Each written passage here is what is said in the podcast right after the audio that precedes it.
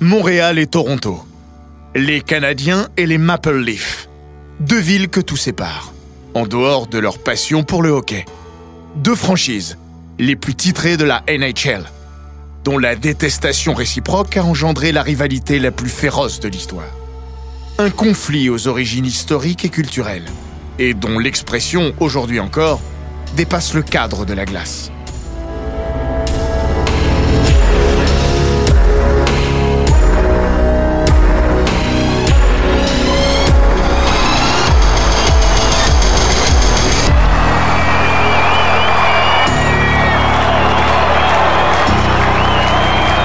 Bienvenue dans les grands récits d'Eurosport.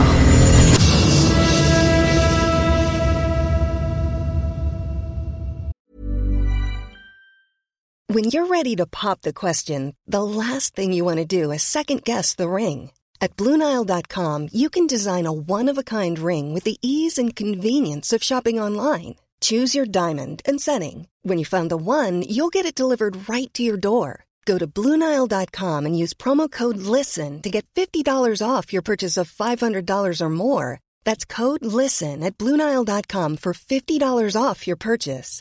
Bluenile.com code LISTEN.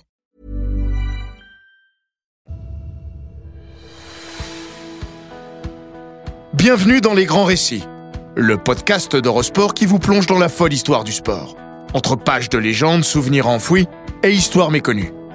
Dans l'épisode d'aujourd'hui, nous allons parler de hockey et nous plonger dans l'histoire d'une rivalité ancienne et passionnante.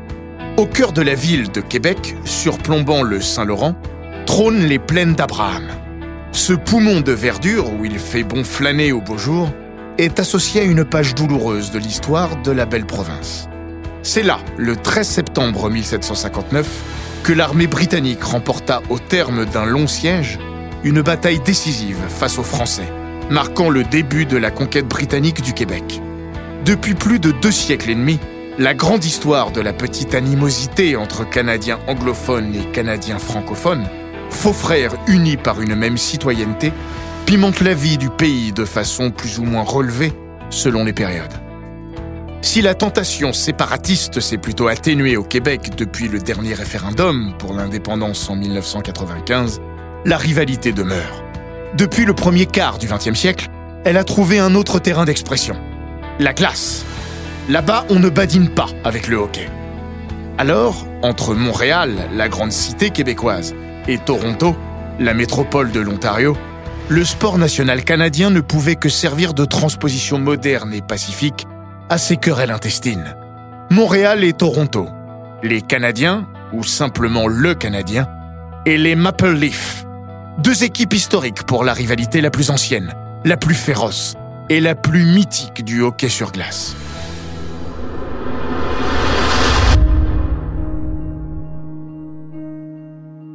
Alexandre Gascon est journaliste à Radio-Canada, où il couvre l'actualité de l'équipe de Montréal. Il sera notre guide. Selon lui, si le Centre Bell et la Scotiabank Arena, les deux salles où Canadiens et Leafs ont établi domicile, elles ne sont pas les plaines d'Abraham. Et si le hockey n'est pas la guerre, ici, le seul siège s'effectue devant le but adverse. Ce sport se vit souvent comme un prolongement de ses ressentiments anciens, comme il l'explique. C'est une rivalité qui dépasse de beaucoup le sport, qui a des racines historiques à cause de la division du pays, et qui s'incarne à travers le hockey, le sport national des deux provinces, leur porte-étendard. Le trait peut paraître un peu épais, la vision binaire a ses limites, mais le fond de vérité est là pour le journaliste québécois. Je n'aime pas beaucoup dire ça parce que ce ne sont pas deux blocs monolithiques, mais le fait est que ce sont deux visions, deux philosophies, deux peuples qui s'affrontent. Même si ça ne s'incarne plus tout à fait comme ça aujourd'hui. S'il n'y a plus tant de joueurs québécois que ça à Montréal, il n'en reste pas moins que pour les partisans, il reste une très forte valeur symbolique. L'internationalisation massive de la NHL, depuis une trentaine d'années, a effectivement estompé la dualité francophone-anglophone. La Ligue nationale n'est plus une simple affaire nord-américaine. Peut-on s'imprégner de décennies d'histoire en débarquant à Montréal ou Toronto? Pour un Russe, un Suédois, un Tchèque, un Finlandais, quelle signification prend cette rivalité?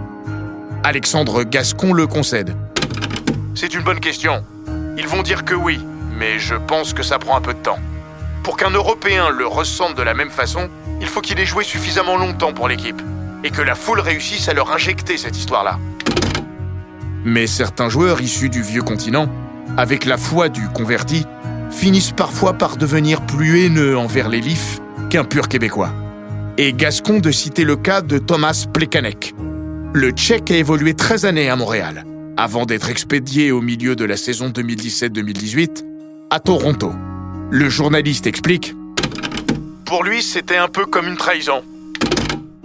L'année suivante, il resignera aux Canadiens pour une poignée de rencontres afin d'atteindre le cap des 1000 matchs en NHL, sous la tunique des Haps. Quand il est revenu, il nous a dit Pour moi, c'était inconcevable de porter le chandail des Leafs.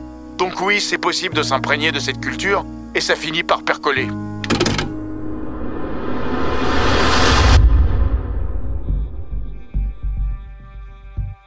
Montréal-Toronto, c'est en tout cas la rivalité historique de la NHL. Ce sont toujours les deux franchises les plus titrées. 24 coupes Stanley pour les Canadiens, 13 pour les Maple Leafs. Les deux équipes se sont affrontées plus de 800 fois depuis leur tout premier duel, le 26 décembre 1917. Un record là encore. La toute première coupe Stanley, en 1918, a mis aux prises Montréal et Toronto. Une lutte sportive entre deux clubs, mais aussi une bataille économique et culturelle entre deux villes, comme l'explique Alexandre Gascon. Au Canada, anglophones et francophones se disputent le trône du hockey mondial. Au Québec, il y a ce côté minorité un peu écrasé qui a son mot à dire, mais qui n'a pas le plein contrôle de son destin politique et de son futur. Donc il y a un peu de frustration qui s'exprime aussi à travers le hockey. C'est nous les plus forts. Vous nous regardez de haut, mais on vous emmerde et on vous bat au hockey. En termes de rayonnement national, il n'y a toutefois pas photo. Au Canada, il y a Montréal et les autres, Toronto compris. Comme l'assure Alexandre Gascon. Les Leafs sont très populaires en Ontario, mais le Canadien fascine bien au-delà du Canada francophone. D'abord, il ne faut pas oublier qu'il y a un million de franco-ontariens, et la plupart sont pour le Canadien. Puis, que ce soit dans l'amphithéâtre des Oilers, des Flammes ou des Canucks, Honnêtement, quand tu te promènes dans les gradins, c'est 50-50 entre les partisans de l'équipe locale et ceux du Canadien. C'est fou. Bien des joueurs s'en sont plaints. Ils disent T'es chez toi, dans ta maison, et tu te fais huer. On ne ressent ça que quand on joue contre le Canadien. Cette équipe a un impact d'un océan à l'autre. Peut-être parce que jouer pour le Canadien, c'est porter les couleurs d'un club, mais aussi d'une ville tout entière et même au-delà. À Los Angeles, on joue pour les Kings. À Montréal, on joue pour le Canadien. Et peut-être plus encore, pour Montréal. Cristobal Huette a vécu une belle et longue carrière en NHL.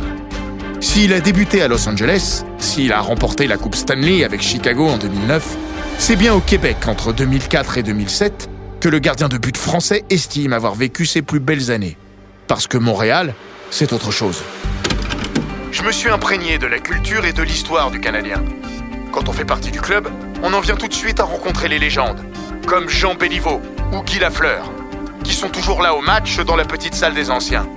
Le changement est vraiment important par rapport aux autres franchises, surtout américaines. On sent tout de suite l'importance de l'équipe pour la ville et même pour la région. Il y a de l'amour, il y a forcément un peu plus de pression, mais c'est tellement excitant de jouer pour une franchise comme ça. On est fiers de représenter le Canadien de Montréal.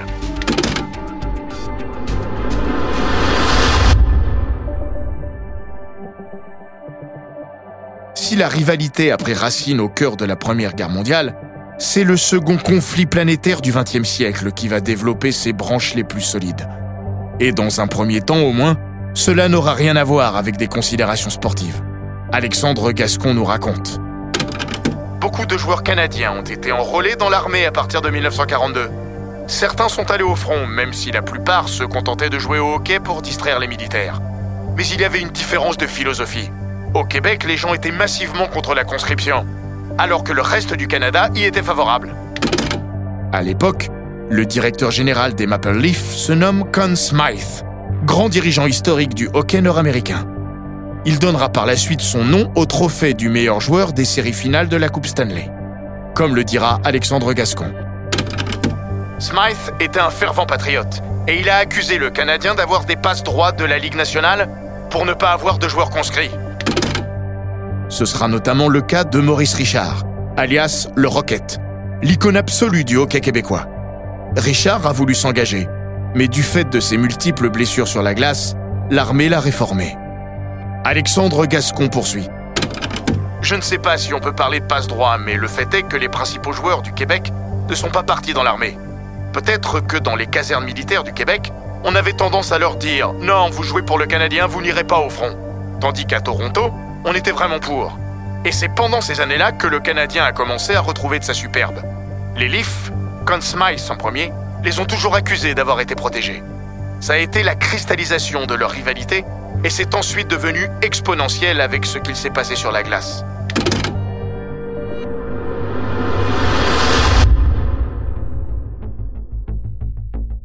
De 1944 à 1979, les deux franchises vont s'affronter à 15 reprises en playoff en 34 ans, avec un âge d'or dans les années 60, où elles dominent totalement la NHL.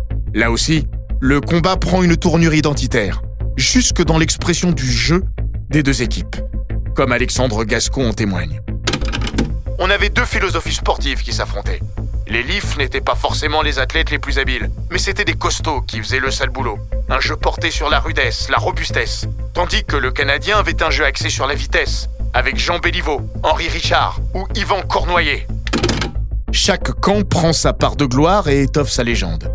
Celle de Maurice Richard, un des plus formidables scoreurs de tous les temps, n'a peut-être jamais été aussi grande que lors des playoffs 1944. En demi-finale, Montréal surclasse Toronto, 4-1. Lors du deuxième match, Richard inscrit les 5 buts de son équipe. Un record qui n'a jamais été battu depuis. Le lendemain, les journaux titrent Richard 5, Toronto 1. C'est un tournant dans l'histoire du club comme dans celle de la NHL. Les Canadiens décrochent leur première Coupe Stanley depuis 1931. Ils n'avaient même plus disputé de finale depuis. C'est le début d'une formidable success story qui va faire du Canadien l'équivalent des New York Yankees en baseball. Un ogre en route pour 18 titres d'ici la fin des années 70. Pendant 35 ans, Montréal va soulever la Coupe Stanley, en moyenne une année sur deux.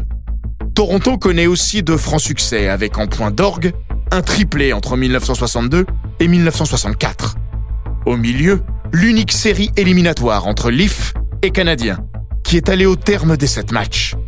Une des victoires les plus mémorables des Ontariens face aux grands voisins québécois, même si rien ne peut égaler, vu de Toronto, la finale de 1967.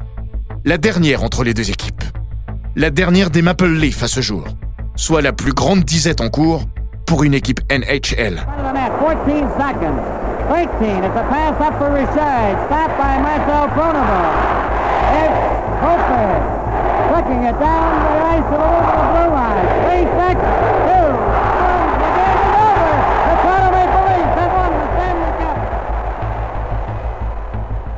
C'était maintenant ou jamais pour ce groupe. Un des plus vieux jamais titrés avec 31,4 ans de moyenne d'âge. Johnny Bower, Red Kelly et Alan Stanley ont dépassé la quarantaine et neuf de leurs coéquipiers ont plus de 30 ans. Cette victoire possède une double saveur inégalable. En cette année 1967, celle du centenaire de la naissance de la Confédération du Canada, l'exposition universelle se tient à Montréal. Une salle du pavillon québécois a été réservée pour exposer la Coupe Stanley un excès de confiance qui viendra longtemps hanter les Montréalais comme un boomerang.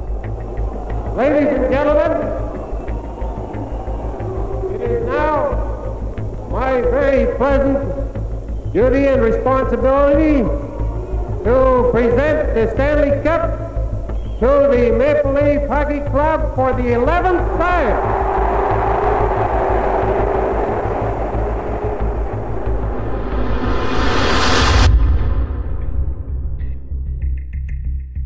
Cette finale 1967, c'est la fin d'une époque. Pour la NHL d'abord.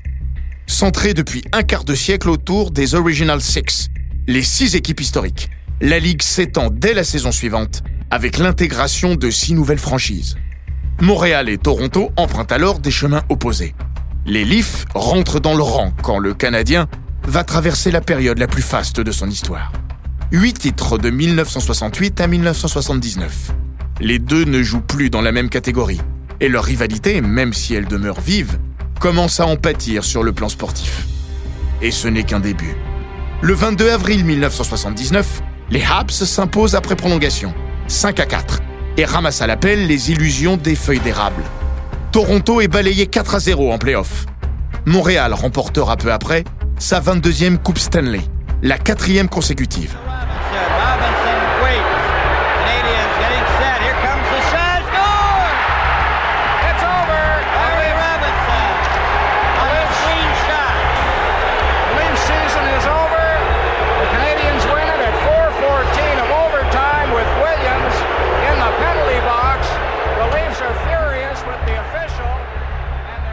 Personne ne peut alors l'imaginer, mais 42 ans plus tard, il n'y a plus une seule rencontre de playoff entre les deux grands rivaux.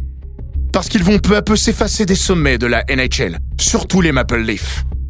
Puis Toronto, de façon inexplicable, passera longtemps dans le giron de la conférence Ouest, interdisant aux deux équipes de se retrouver en après-saison autrement qu'en finale. Une disette mal vécue par les amoureux des deux équipes. En dehors de quelques matchs de saison régulière, ces deux-là vont désormais se haïr, surtout de loin.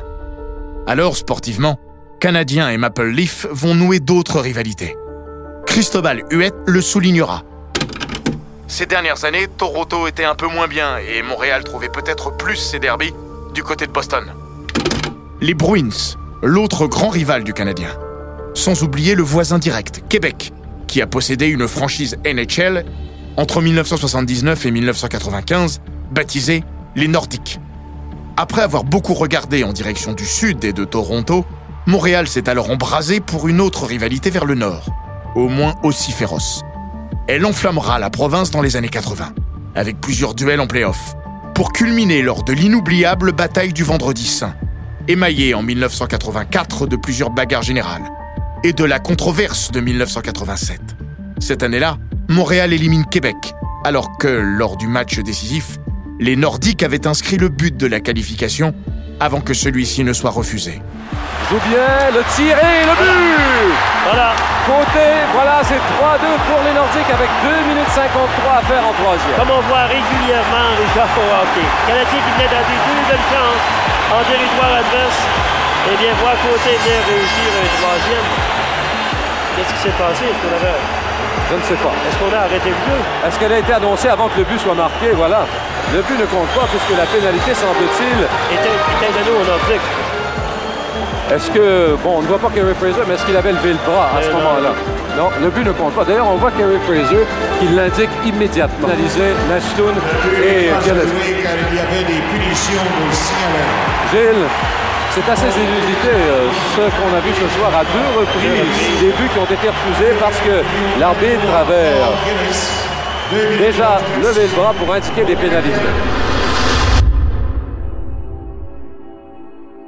Face aux Nordiques, Montréal s'est retrouvé dans la position du gros, endossant le rôle du méchant contre l'opprimé, soit l'exact contraire de la façon dont est vécu le rapport avec le Canada anglais en général et Toronto en particulier. Le Québécois Alexandre Gascon se souvient avec le sourire. C'est la grande ville contre le petit qui pense qu'il est une grande ville mais qui ne l'est pas vraiment. Qui pense se faire regarder de haut par les Montréalais, ce qui est sûrement un peu vrai. Pour certains, les Nordiques étaient vraiment l'équipe du peuple québécois, qui voulait s'affranchir du joug du Canada anglophone. Et je mets beaucoup de guillemets, alors que le Canadien est aussi l'équipe des anglophones du Québec, celle du conservatisme du statu quo en place. Parallèlement à la lutte contre l'ennemi anglophone, le Canadien va ainsi vivre une guerre fratricide avec Québec. Difficile, vu de France, d'en prendre pleinement la mesure. Alexandre Gascon évoque une rivalité super excitante, mais presque malsaine. Il précise C'était bestial. Ça a déchiré des familles parce qu'il y avait des partisans des deux côtés. Il y a eu des divorces à cause de ça. Ce fut une rivalité à tous les niveaux historique, financier, économique, social, sportif. On jase encore ici du but d'Alain Côté. Et on jasera pendant des siècles. On voyait même des journalistes des deux équipes qui se battaient à point nu sur la galerie presse. Ça a pris des proportions totalement démesurées. Ça a été une époque complètement folle. Folle et intense, mais brève à l'échelle de l'histoire plus que centenaire des Haps. Si les duels sportifs ont perdu en saveur, l'antagonisme avec Toronto est donc toujours resté bien ancré. Pour Alexandre Gascon, il y a une charge émotive et symbolique très forte entre l'Ontario et le Québec, qui fait que cette rivalité est toujours reconnue comme la plus grande. Cristobal Huette confirme Quand je jouais à Montréal, même si sportivement les deux équipes n'étaient pas au top, on sentait quand même une électricité différente et une vraie animosité quand on jouait Toronto.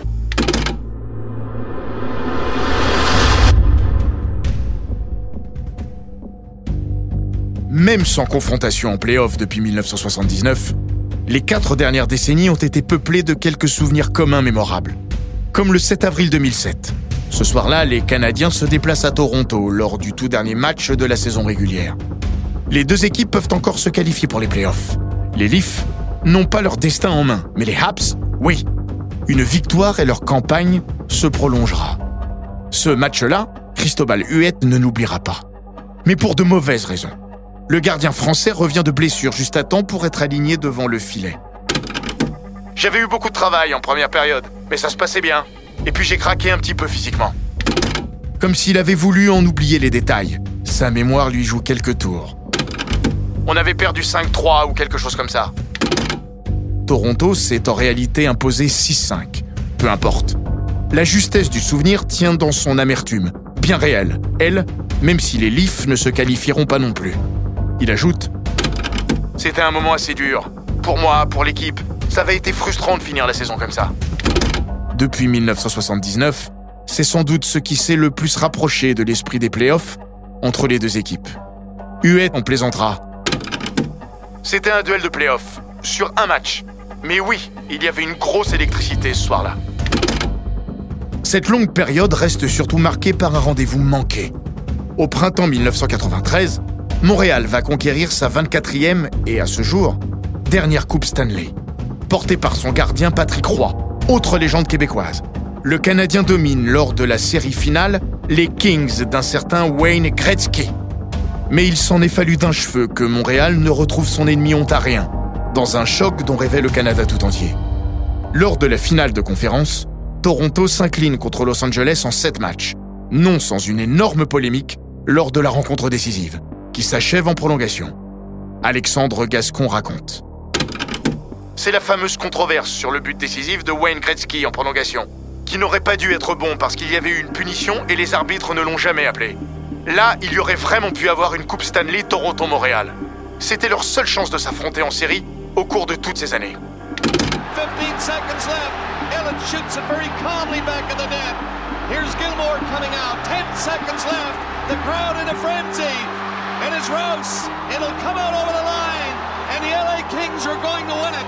Two seconds left. And the Kings have won it. And they go on to meet the Montreal Canadiens. Pour que le feu reprenne pleinement, cela passera nécessairement par la glace. Et pas en hiver, mais au printemps, à l'heure des playoffs. Alexandre Gascon en est convaincu. Tu sens que quand elles s'affrontent, les deux équipes veulent vraiment en découdre et veulent gagner, probablement plus encore que contre une autre équipe. Mais pour que ça reprenne une envergure considérable, il faudra des affrontements en série éliminatoire. C'est indispensable. Si tu n'as pas ce catalyseur-là, la charge émotive ne peut pas être la même. Tu ne peux pas monter aussi haut ou descendre aussi bas après une victoire ou une défaite en saison régulière qu'en série éliminatoire. Cristobal Huet confirmera. Les rivalités, elles se créent vraiment quand on va loin dans les playoffs. C'est là que l'histoire s'écrit entre deux clubs.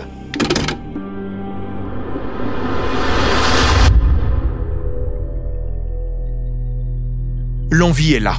Ce désir partagé est un des rares points de convergence entre supporters des deux camps. Alexandre Gascon le confirmera. Il n'y a rien de plus attirant que deux équipes qui se détestent et qui ont le goût de cette détestation. Les gens des deux côtés ont envie que ça redémarre. Tout le monde adorerait avoir une série entre Montréal et Toronto. Ce sera peut-être pour cette année. Réunis dans une division 100% canadienne, Covid oblige, Leaf et Canadiens possèdent pour la première fois depuis longtemps une équipe compétitive en même temps. Alors, depuis Lausanne, où il occupe le poste d'entraîneur des gardiens, Cristobal Huet garde un œil averti et il y croit. J'ai l'impression que c'est reparti parce que Montréal joue bien et que Toronto a une équipe avec beaucoup de jeunes talents. Alexandre Gascon note également C'est vrai, il y a de bons éléments des deux côtés. Il y a aussi les personnalités qu'il faut aujourd'hui pour que ça reprenne. On a besoin de visage, d'incarnation. Austin Matthews à Toronto peut en être un. Carey Price, le gardien emblématique de Montréal, en est forcément un. Et Shea Weber peut contribuer à ça aussi. les Braises ne demandent qu'à rougir à nouveau. En attendant un face-à-face en play-off, il suffit parfois d'une poignée de mots pour rallumer un incendie. À l'été 2019, Max Domi, l'attaquant des Canadiens, lâche une petite bombe. Montréal, c'est un tout autre niveau. Toronto a ses partisans. La Leaf Nation est assez grosse, mais il n'y a rien qui soit même proche de Montréal et ses partisans. À Toronto, c'est peu dire que ses propos ont heurté. Domi est un enfant de l'Ontario. Il a grandi à Toronto et, facteur aggravant, son père, Ty Domi, est une légende des Maple Leafs. Alexandre Gascon le rappelle. Ty Domi avait le sang bleu et blanc, donc c'était un peu un crime de lèse-majesté que l'héritier Domi mette le chandail du Canadien et qu'il envoie promener Toronto. Il en faudrait plus, des phrases comme ça. Aujourd'hui, c'est très aseptisé. Oui, ça aide quand les protagonistes jettent de l'huile sur le feu. Imaginez maintenant une petite phrase du même acabit à la veille de l'ouverture d'une série en play-off. Les deux villes s'embraseraient en un tour de main. Montréal, la francophone, et Toronto, l'anglophone, dont la langue commune est au fond le hockey, ne demande que ça.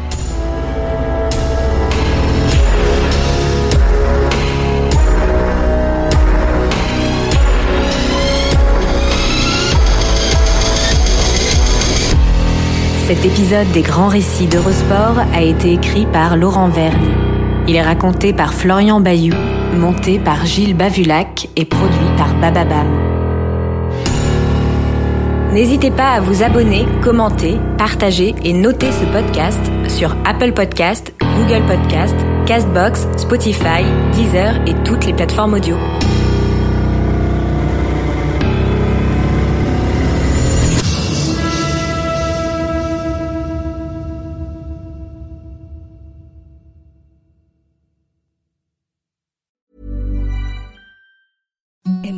The softest sheets you've ever felt. Now imagine them getting even softer over time. That's what you'll feel with Bowl and Branch's organic cotton sheets. In a recent customer survey, 96% replied that Bowl and Branch sheets get softer with every wash. Start getting your best night's sleep in these sheets that get softer and softer for years to come. Try their sheets with a 30-night guarantee. Plus, get 15% off your first order at bowlandbranch.com. Code BUTTERY. Exclusions apply. See site for details.